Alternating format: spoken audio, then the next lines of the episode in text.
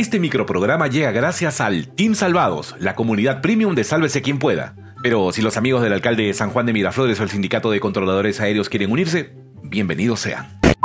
Amigos, bienvenidos a una nueva edición del informativo Sálvese quien pueda. Acá empieza tu mejor resumen del fin de semana. Ya sabemos que no es tele, así que te resumimos lo mejor de los dominicales y te facilitamos el tema de conversación en tu chamba. ¡Vamos! Ah, caray. Eso sí me interesa. El personaje que más gana en el sector público peruano es mi tío, el gran, el único, Julito Velarde. El sueldo de este funcionario supera los 40 mil soles mensuales.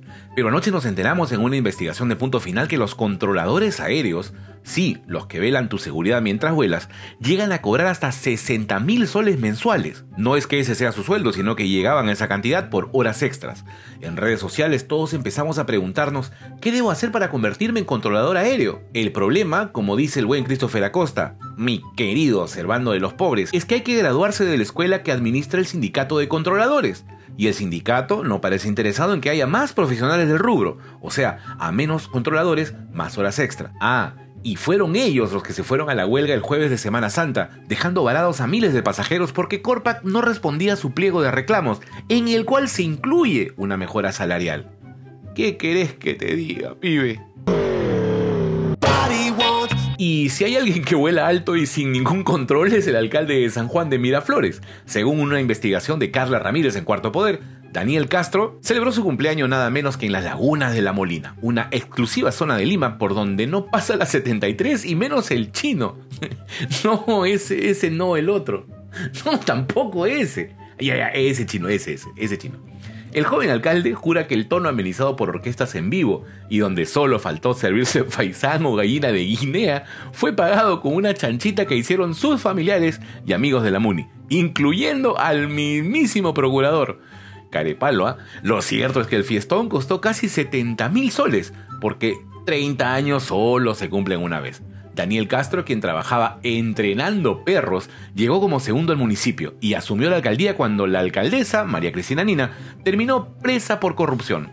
Por cierto, las denuncias de corrupción no se han detenido en la MUNI de San Juan de Miraflores, donde el partido que gobierna es Acción Popular. Qué raro, ¿no? Cuanto peor, mejor para todos. Y cuanto peor para todos, mejor. Mejor para mí, el suyo. Beneficio político. Y es así como nos imaginamos las reuniones en el Ministerio de Salud de Sarrón, cuando van a diseñar las estrategias de vacunación. Y es que una nueva denuncia señala que personal de salud habría recibido la cuarta dosis de la vacuna de Moderna con una doble cantidad de microgramos, provocando reacciones adversas y de mayor intensidad entre los vacunados.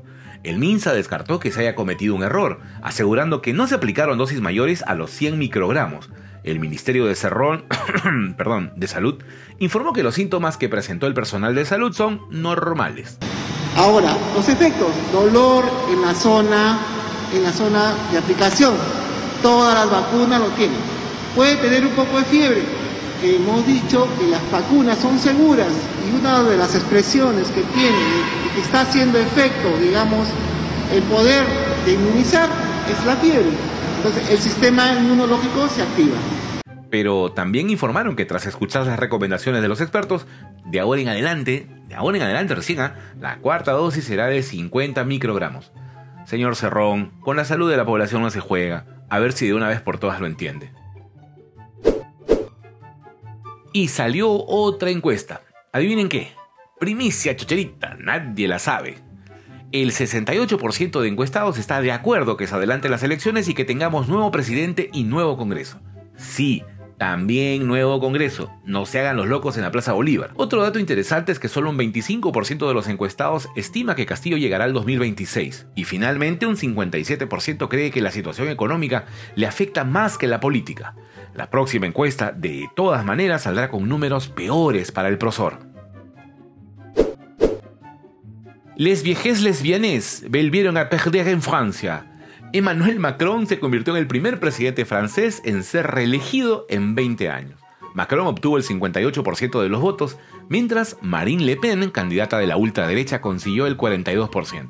En su discurso, Macron dijo que su victoria se debe, atentos, no solo a los que creían en él, sino también a aquellos que habían votado por él para evitar que la extrema derecha obtuviera el poder. Ya ves, Cerrón, ya ves, Castillo, es recontra fácil aceptar la realidad. Nada de el pueblo, el pueblo. harto me tienen. Por otro lado, Le Pen también reconoció la derrota. Repito, reconoció la derrota. Eso es democracia, que ambos bandos reconozcan el voto popular. El resto es recontra aburrido. Y ya, nos vamos. Hasta mañana. Ya sabes si te gustó. Ya nos dimos cuenta que sí. O sea, hay una química entre tú Hay algo, algo.